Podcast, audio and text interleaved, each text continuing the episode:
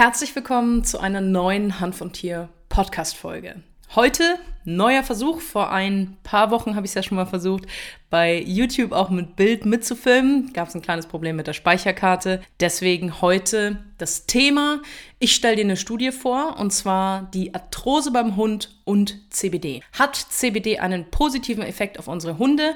Da gibt es eine Studie aus dem Jahr 2018. Die stelle ich dir heute im Detail vor. Was wurde dort untersucht? Was ist das Ergebnis? Und was bedeutet das für dich und deinen Hund, wenn dein Hund von Arthrose betroffen ist? Ja, bevor wir einsteigen, ganz kleiner Hinweis, wenn du den Podcast bei Apple Podcast hörst, dann würde ich mich natürlich freuen, wenn du bei Apple Podcast eine ehrliche Bewertung da lässt. Natürlich auch immer hilfreich, wenn du bei YouTube ein Däumchen nach oben gibst. Das ist entsprechend immer ganz gut für die Algorithmen. Außerdem gibt es eine neue Hanf und Tier Podcast Webseite. Auf www.hanfundtier.de findest du alle Infos, du findest einen Blog, du kannst dort die 1 zu 1 Beratung individuell für dich und dein Tier mit mir buchen. Und jetzt sage ich nur noch viel Spaß mit dem Intro und dann geht's auch sofort los. Bevor wir uns die Studie im Detail anschauen, möchte ich dir erstmal zwei Informationen mitgeben. Und zwar zum einen, dass du den Unterschied zwischen einer Arthrose und einer Arthritis verstehst. Und dann gehen wir auch im Detail auf die Studie ein. Ich habe mir ein paar Notizen gemacht, damit ich das entsprechend korrekt auch für dich hier mitgebracht habe.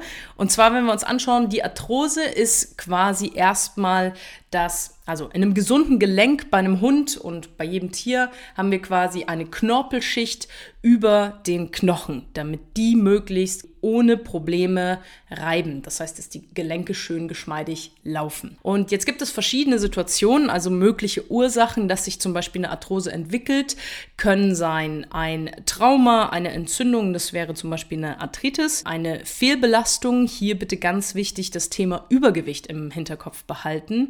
Auch dazu habe ich schon mal eine Hanf- und Tier-Podcast-Folge gemacht, die heißt Dein Tier wird es dir danken. Ich verlinke die dir hier oben und für alle, die den Podcast bei Spotify, Apple Podcast hören, einfach mal gucken. Ist ein paar Wochen oder Monate alt und da habe ich explizit darüber gesprochen, warum es wichtig ist, dass unsere Tiere kein Übergewicht haben. Zudem haben wir natürlich auch noch die Möglichkeit, dass gewisse Fehlbildungen, also Geschichten wie HD oder ED, eine Arthrose beim Hund langfristig begünstigen können. Und zu guter Letzt dürfen wir natürlich nicht vergessen, dass es auch eine gewisse Alterserscheinung sein kann. Eine Arthrose an sich ist meistens relativ langfristig, das heißt, also es dauert relativ lange, bis es gravierende entsprechende ja, Fehlbelastung oder eben entsprechende Schmerzgeschichten auftreten. Das heißt, es dauert einen relativ langen Zeitraum, bis sich eine Arthrose gravierend entwickelt.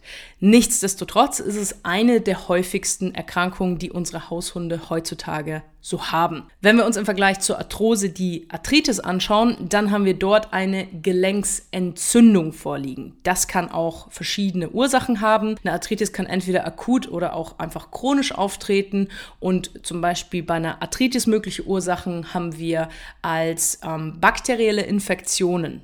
Geschichten wie Borreliose. Ja, also Borrelien können entsprechende äh, bakterielle Infektionen dann langfristig auslösen. Das ist zum Beispiel ja gerade zum Teil im süddeutschen Raum, dass man sagt, da sind irgendwie 80 bis 90 Prozent der Hunde vermutlich mit Borrelien betroffen beim einen bricht es aus, der andere zeigt nie Probleme. Und dann kann es natürlich im Alter oder kann natürlich im Alter so ein bisschen die Frage sein, der Hund hat jetzt eine Arthrose oder so ein bisschen Probleme mit Gelenkserkrankungen. Kann das möglicherweise über zum Beispiel auch Borrelien ausgelöst worden sein?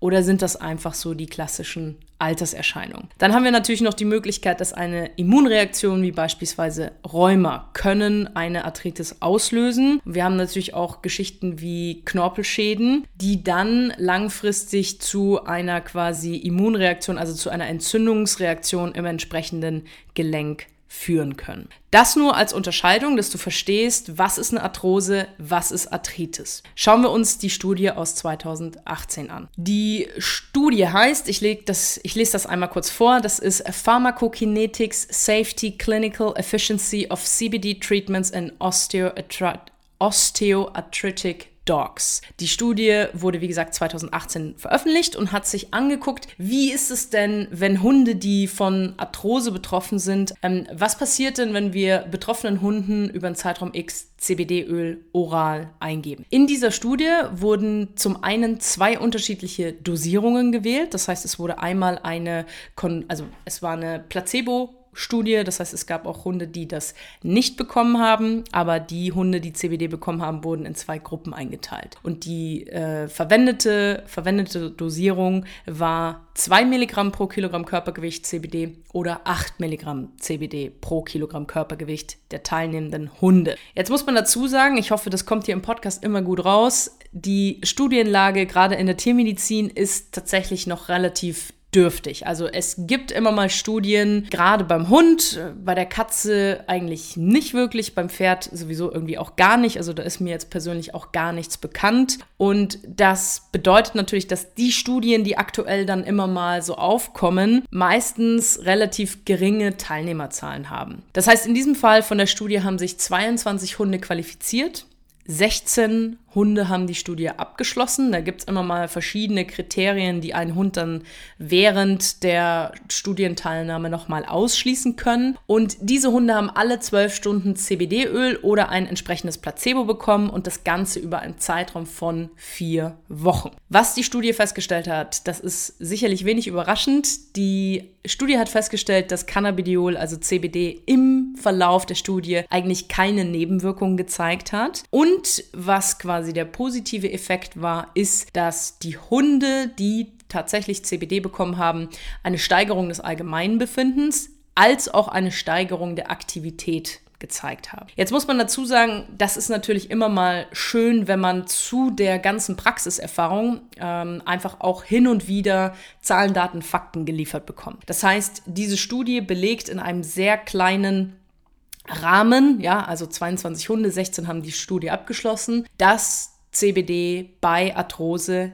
mit einer gewissen Dosierung, und hier komme ich gleich nochmal dazu, entsprechend ein, eine Steigerung des Allgemeingefindens, eine Steigerung der betroffenen Hunde gezeigt hat. Das heißt, das ist natürlich das, was ich in der Praxis ganz, ganz oft als Rückmeldung bekomme und was meiner Meinung nach tatsächlich einfach ganz, ganz oft die Eigenschaft von Cannabidiol ist, dass es zu einer Steigerung der, des Allgemeinbefindens kommt. Da zählt nicht nur die, zählen nicht nur Arthrosehunde dazu, sondern da gibt es ganz, ganz viele Anwendungsmöglichkeiten, bei denen es dann einfach zu einem besseren Allgemeinbefinden kommt und dadurch zu einem deutlich besseren Zustand des Tieres. Und wir haben natürlich hier so ein Stück weit die Möglichkeit, dass Cannabidiol bei Arthrosen die schmerzlindernde Eigenschaft quasi von Vorteil für die betroffenen Hunde ist. Durch weniger Schmerz, besseres Allgemeinbefinden, dadurch bessere Aktivität oder erhöhte Aktivität im Vergleich dazu, wenn das Tier, der Hund in dem Fall von Schmerzen betroffen ist. Es kann natürlich auch sein, dass dann zum Beispiel eine Steigerung des Allgemeinbefindens auch dazu führt, dass zum Beispiel gerade ältere Hunde, die jetzt, sagen wir meinetwegen,